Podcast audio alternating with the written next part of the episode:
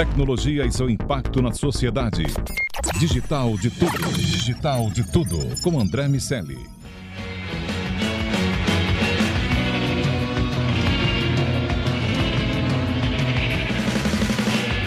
Salve, salve habitantes da sociedade digital, sejam muito bem-vindos. Eu sou André Miceli e esse é o Digital de Tudo, o podcast sobre o C-Level e a tecnologia, só aqui na Jovem Pan.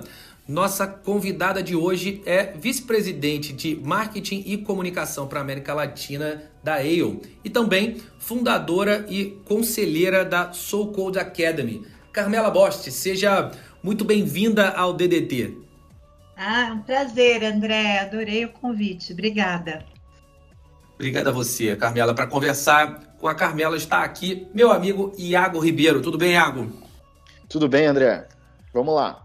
Bom, vamos lá, Camila. É, na apresentação já fiquei é, com vontade de te perguntar como é conciliar duas tarefas desse tamanho. Uma é ser vice-presidente de marketing e comunicação de uma empresa como a Aeon e também a, da sua relação com a Soul Code Academy. Quero te pedir para falar um pouco sobre o projeto e como tem sido é, conciliar iniciativas tão interessantes e ao mesmo tempo desafiadoras? Bom, André, primeiro eu acho ótima essa pergunta porque é, quando a gente olha para o universo feminino, a gente já segura é, alguns pratinhos, né? Alguns pilares que são super importantes da nossa vida. É, sem dúvida nenhuma, família, é, a gente tem que tratar né, bastante forte do, da questão da saúde, é, mas também tem o trabalho, que é muito importante, e, e, e eu tenho um pilar na, na, na, minha vida que é give back mesmo, né? Como é que eu retorno para a sociedade todas as oportunidades que eu tive. É, e é uma característica que, que há muitos anos eu faço, não só participando de conselhos, é, né, em, em ONGs, é, como Gerando Falcões, Casa do Zezinho, Instituto Ser Mais, mas eu acho que todos nós a gente tem que ter um plano né, de como a gente retorna para a sociedade. Tantas oportunidades, né, André, que a gente teve. Então, quando você me pergunta como é que eu concilio tudo, é, eu acho que a gente tem que fazer isso, a gente tem que conciliar como é que a gente cuida de todos esses pilares ao mesmo tempo e sem dúvida nenhuma, a questão de impacto social é um, é um pilar importante na minha vida. Legal, Carmela. É, eu queria agora voltar alguns anos, né? E acho que é, parte da nossa audiência se interessa bastante pela trajetória de cada um que entra aqui. E eu acho muito bacana também, porque você faz ESG antes disso se tornar moda, né? Que a gente está vendo agora várias empresas falando, fóruns e tudo mais, mas isso já é algo que faz parte da sua trajetória bem antes de, de ficar no mainstream. E eu queria é. entender um pouco mais, assim, é, tipo, que você falasse um pouco da sua formação uhum. é, profissional e um pouco da tua trajetória, das empresas que você se relacionou até chegar a esse momento é, na Aeon e na Soul Code Academy?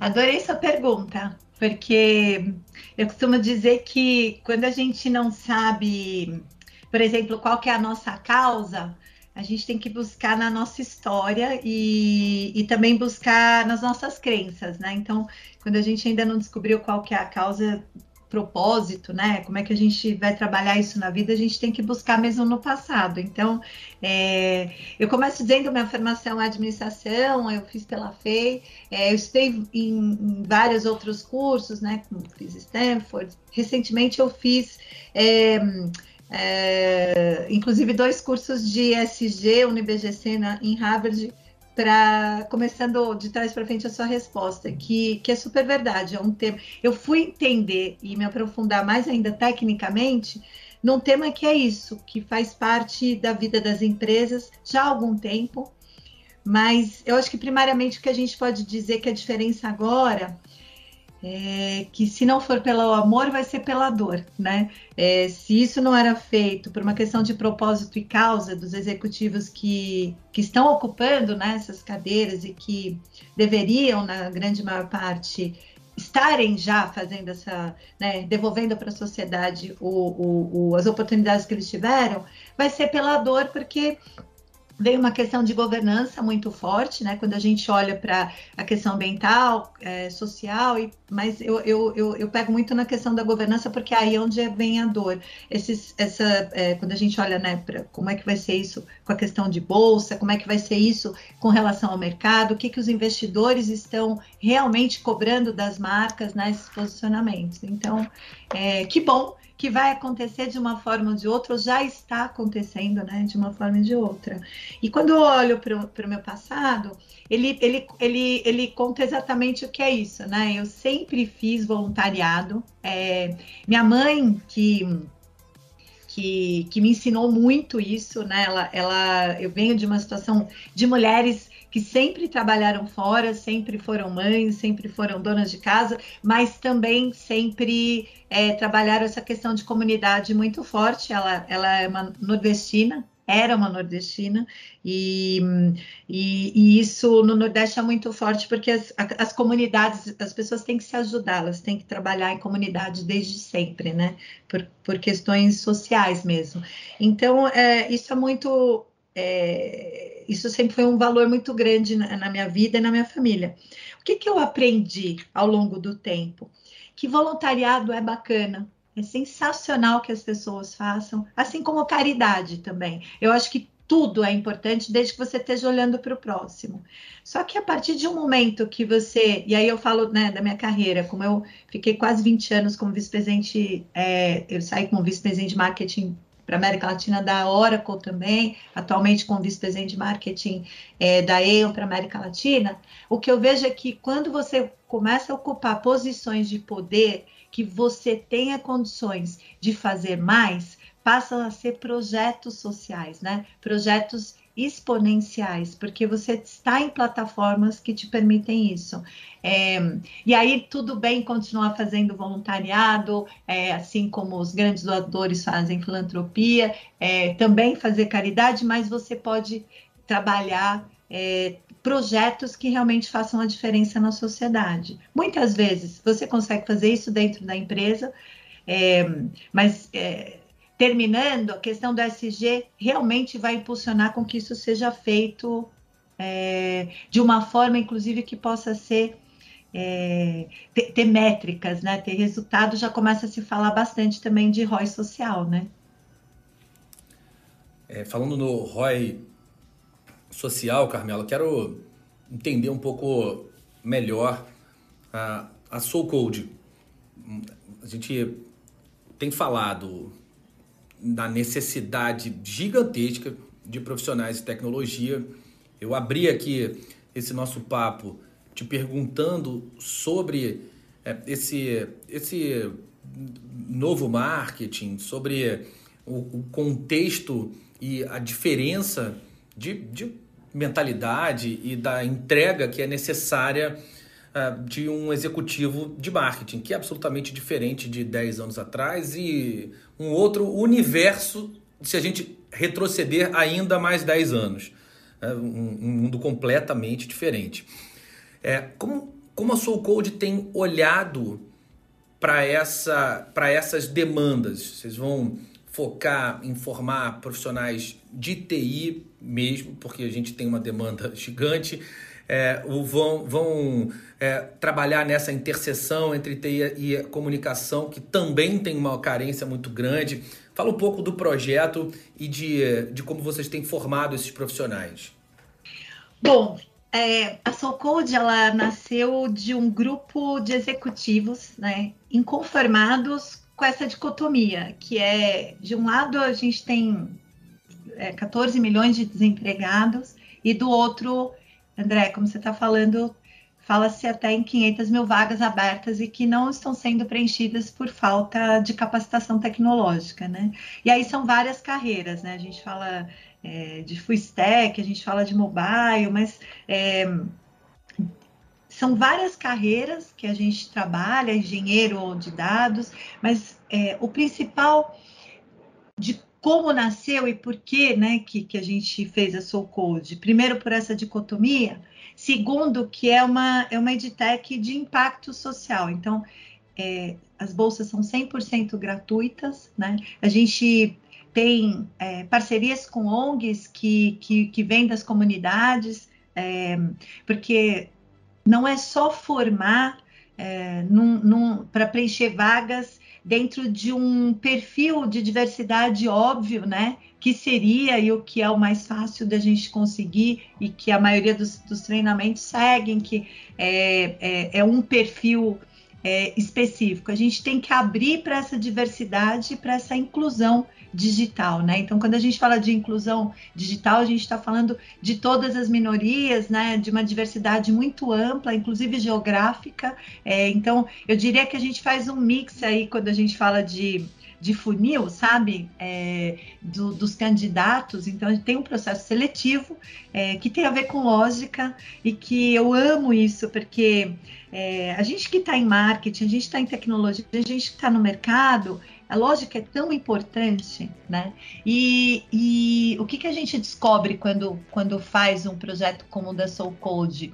Você descobre que lógica ela não tem sexo, não tem gênero, não tem raça, não tem condição social. Lógica é uma coisa que as pessoas têm ou não têm. É, a partir daí, é, a gente pode dar oportunidade para uma série de pessoas que não seriam óbvias para, por exemplo, virarem um programador. Então, a base é toda em programação.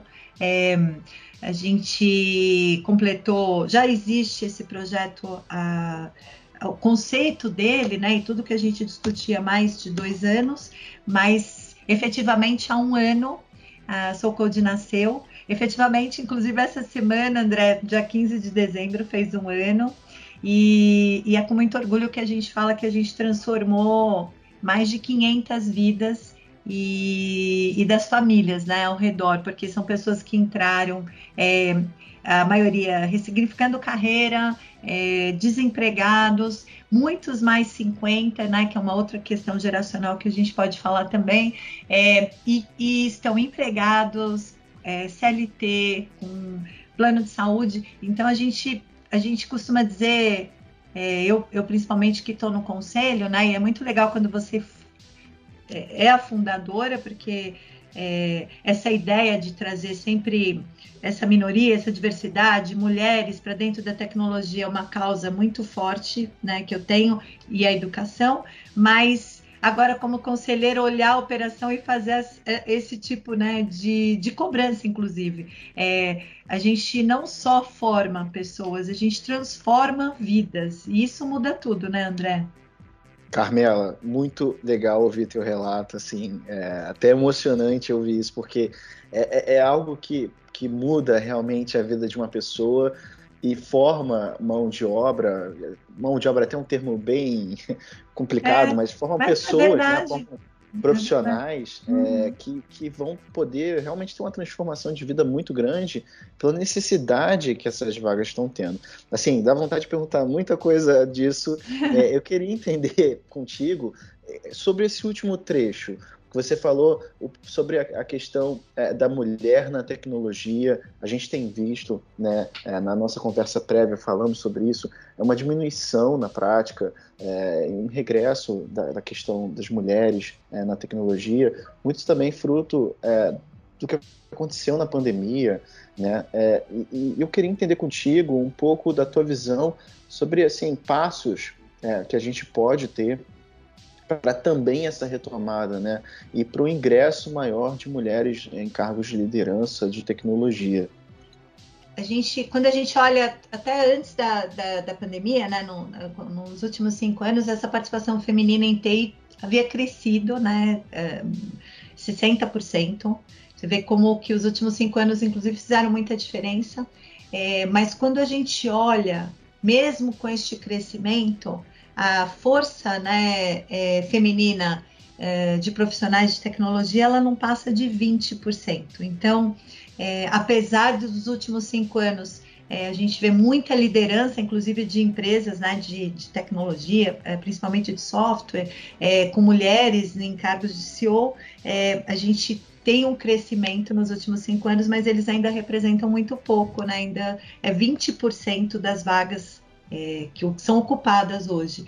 E hum, o que é o que é a, a, gente tem, é, eu participo aí de alguns grupos de mulheres, né, que a gente volta também. Eu, eu gostei muito do começo da nossa conversa, que tudo vem na história, né? Tudo olhando para a história. E é um contrassenso quando a gente olha para a história, né?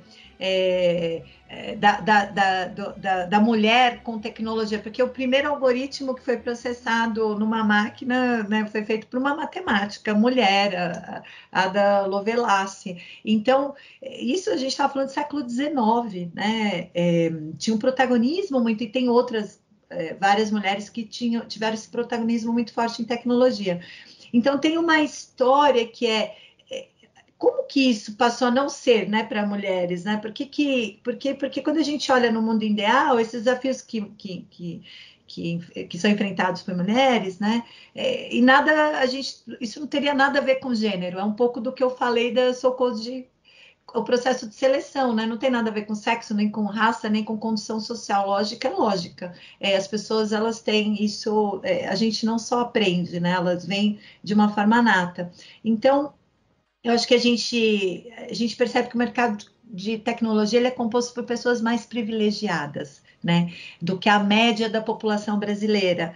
E, e aí isso torna menos diversa e diversa, inclusive, é, com, com as mulheres, né? Mas isso tem a ver também com ponto de vista de raça, de gênero, de distribuição é, geográfica, né? Eu acho que aí o que é importante é que a gente tem que refletir, né, sobre como é que a gente pode abrir mais oportunidades é, para mulheres, é, para moradores de cidades pequenas, habitantes né, do norte do país, é, é enfim, pretos, pretas, enfim, como que a gente consegue é, e que tenham cada vez mais iniciativas como da própria Soul Code para trazer esse universo né, para dentro de tecnologia.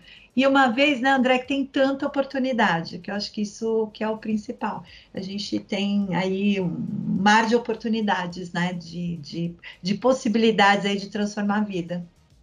Agora, transformar a, a vida é, tem um, um, papel que, que é absolutamente nobre e importante mas você tem um outro lado que eu também estou curioso de, de, de, conhecer, igualmente nobre e, importante, é, que é a responsabilidade de tomar conta de uma área gigante em uma empresa enorme, gigante também.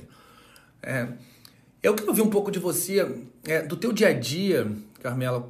A gente sempre explora aqui no Digital de Tudo de que maneira a tecnologia ajuda as empresas, ajuda uh, profissionais uh, de diretorias e áreas diferentes a performarem melhor.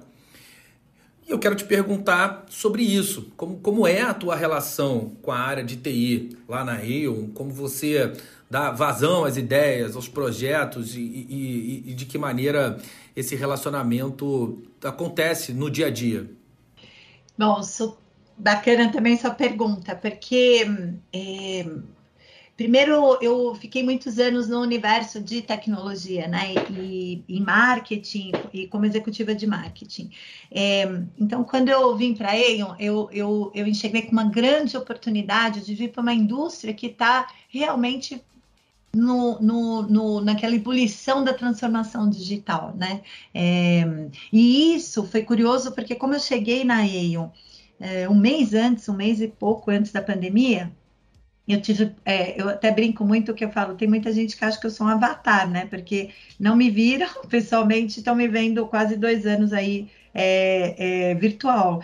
É, então eu já vim, é, o que aí eu já buscava era profissionais que tinham essa, essa, essa bagagem de, de digital, essa bagagem de é, tecnologia, de entender é, porque eu, eu, eu, acho que a grande mudança numa empresa como a Aeon, é, que é, como você disse, é uma gigante, né, no mundo, né, é, uma das maiores corretoras do mundo, é como que a gente faz o óbvio, que é uma coisa que a Aeon sempre fez, que é o, o, o cliente no centro de tudo, né? Então, quando a gente olha para o cliente no centro de tudo, é, tinha uma jornada física, porque o, o que é mais importante, né, para ele são as pessoas, né? Quando a gente olha para o universo de seguros, né, a gente está cuidando da vida das pessoas, né? A gente está cuidando da saúde das pessoas, então, dos riscos que as pessoas estão correndo, mas basicamente a gente está falando de pessoas. É, então, quando a gente olha para esse universo, esse universo de, de, de seguradoras, e óbvio que o ser humano está no centro de tudo, como é que a gente cria jornadas que de fato é, vai atender né, é, o, o, cliente. Então, quando a gente olhava só para uma, uma, jornada física, você tinha lá muito bem, e há muitos anos, processos muito claros, como é que trata o cliente, como é que é, chega no cliente, como é que atende o cliente. Numa jornada digital, é, e aí muitas né, das empresas, inclusive aí um, né, fizeram um jump, né, um, um, pulo enorme durante a pandemia, que é você tem uma outra jornada. Você tem uma jornada que é uma jornada baseada em dados, que é uma jornada baseada é, num, numa personalização de um CRM, é uma jornada é, baseada em conteúdo, né? Porque é, eu costumo dizer o seguinte, que é, quando eu, né, lá atrás, no, no, início da carreira, era muito claro, os profissionais estavam em B2B ou B2C. Muitas vezes era, não, mas você é B2B, né? E que sempre foi a área que eu, que eu atuei. Ah, mas não tem mais barreira, né? A gente está falando que não existe mais barreira em B2B, que é business para business, negócio para negócio, ou B2C, que é negócio para o consumidor final. Por quê? Porque a gente está falando para pessoas, né? Meio é, e é, essa relação de humano para humano. Então, nessa relação, eu converso com meu cliente em vários canais, inclusive o físico. É, então, quando eu vim para aí, eu já fui é, já era né, uma empresa que, que, que, que, cresce no universo de consultoria muito forte, então já era para fazer essa mudança. E é um prazer, porque a gente consegue ver dentro né, de, um, de um roadmap, assim, de uma visão de uns de três anos, o, o quanto de, de investimento, de crescimento, de possibilidades que tem dentro dessa indústria. Carmela, eu, eu, eu quero, para finalizar aqui, uma última pergunta contigo, uhum. pensar um pouco sobre escala. Uhum. É, acho que hoje você trabalha é, como CMO é, América Latina Isso. da Aeon, uhum. e eu entendo que grande parte do sucesso da tua operação está justamente é, com as pessoas que você pluga na sua equipe e como você conduz com escala as decisões que vão impactar muitas vidas é, e, e, todo o território é, Latino-América que a Aeon tem contato. Uhum. É, mas eu uhum. queria fazer um, um, paralelo disso também com a Soul Code, né? Uhum. Como é, nas suas duas operações você enxerga essa visão de escala com times diversos, né? Como é essa relação da escala nas suas operações hoje? Olha, é... primeiro assim, quando a gente olha para dentro é, desse universo da ENO, esse, esse, essa indústria, é, ela vai escalar cada vez mais de uma forma, como eu disse, é, digital. É, é, é, era muito consultiva, né? E aí a gente precisa trazer um, e plugar pessoas plurais, né? que tenham visões diferentes, de inclusive outras indústrias, né? Porque tem uma coisa, André, é, basicamente respondendo a sua pergunta, que é o seguinte, e a gente, você sabe muito bem do que eu estou falando porque você está na área. Não existe inovação sem diversidade. Simplesmente não existe. Por quê? Porque se formos, né, se, se somos todos iguais, a gente pensa igual. E quando a gente pensa igual para uma solução de um problema, a solução vai ser a mesma, que muitas vezes não, não serve mais. Então a gente precisa trazer é, esse universo de pluralidade para poder fazer com que a inovação aconteça. E, e esse é um mindset bastante claro para mim e em qualquer operação que eu, que, eu, que eu trabalhe na minha vida, porque eu acho que quando a gente ouve mais né, de, uma, de uma opinião sempre é importante, né? E uma opinião que vem de fora, de um outro universo, ela tem muitas vezes um valor é imensurável porque é, é, é alguém que está vendo o problema de fora. Então, eu diria que quando a gente olha para é, para um trabalho de impacto social, a gente tem que pensar em pluralidade, em diversidade, inclusão digital. E quando a gente olha para um trabalho de crescimento de marketing, de posicionamento de marcas, é, você vê que hoje todos os estudos, e aí voltando lá para o tema de SG, eu me aprofundei muito primeiro e muito nos últimos anos, é, cada vez atuando mais forte nesse tema, porque tem uma coisa básica que eu sempre começo falando sempre isso.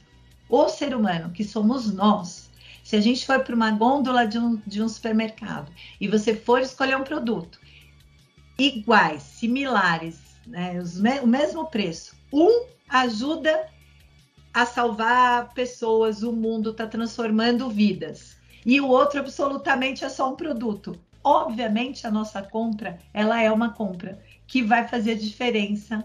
E, esse, e isso é um tema que não acaba mais, é um tema é, que, inclusive, essa nova geração ela compra por causa, ela compra por propósito. Então, quando a gente olha é, regra geral, esse é o admirável mundo novo, onde propósito, causa, é, a gente só tem um tema para falar, que é legado, né, André? Então, é, a gente deixa legado por todos os lugares que passa, né? E Carmela, falando em legado, quando você decidiu embarcar no projeto, na iniciativa da Soul Code, é, sem dúvida nenhuma, esse é um legado que vai reverberar por muito tempo, porque você vai influenciar a vida dessas pessoas, das famílias das pessoas que estão no projeto, das empresas e das pessoas que vão conviver com essa galera que vai chegar é um legado que vai se multiplicando e uma onda que vai ganhando força e que eu espero que é, tenha outros projetos e que sirva de inspiração para outras iniciativas similares, porque o Brasil precisa, porque o mercado precisa e as pessoas precisam também. É, parabéns por, pela trajetória e por conciliar essas iniciativas que certamente vão mudar muito a vida de muita gente. André, que olhar generoso, é, foi uma, um bate-papo muito generoso também. É, generosidade é uma qualidade tão importante, né? Quando a gente tem esse tipo de conversa. Então, eu também quero te agradecer é, e desejar isso, muito isso que você falou, que todos nós que a gente aprenda que a gente tem um papel fundamental de devolver para a sociedade as oportunidades que a gente teve na vida. Muito bom que você sirva de exemplo para homens e mulheres é, dentro do mercado da tecnologia e dentro de iniciativas empreendedoras também. Certamente é uma figura para inspirar muitas outras. Carmela, obrigado demais. Você que nos ouve, agora tá rolando a nossa TV, o canal Jovem Pan News tá no ar. Dá um confere aí na sua TV por assinatura e fique por perto da gente na TV também. Quero agradecer demais a Carmela Bosch, que é vice-presidente de comunicação e marketing Latam da Aeon, fundadora e conselheira da Soul Academy. Carmela, muito bom, muito bom mesmo ter você aqui. Muito obrigado. Muito obrigada, André. Adorei também. Tchau. Meu, amigo Iago Ribeiro, até, até o próximo DDT. Até o próximo DDT. Eu convido todo mundo a se inscrever no nosso podcast, assinar é, ali no agregador, no Spotify, no seu agregador favorito o nosso podcast para ser notificado a cada semana quando estreia o nosso novo podcast. E também agradecer a conversa com a Carmela, foi muito enriquecedor ouvir a tua experiência.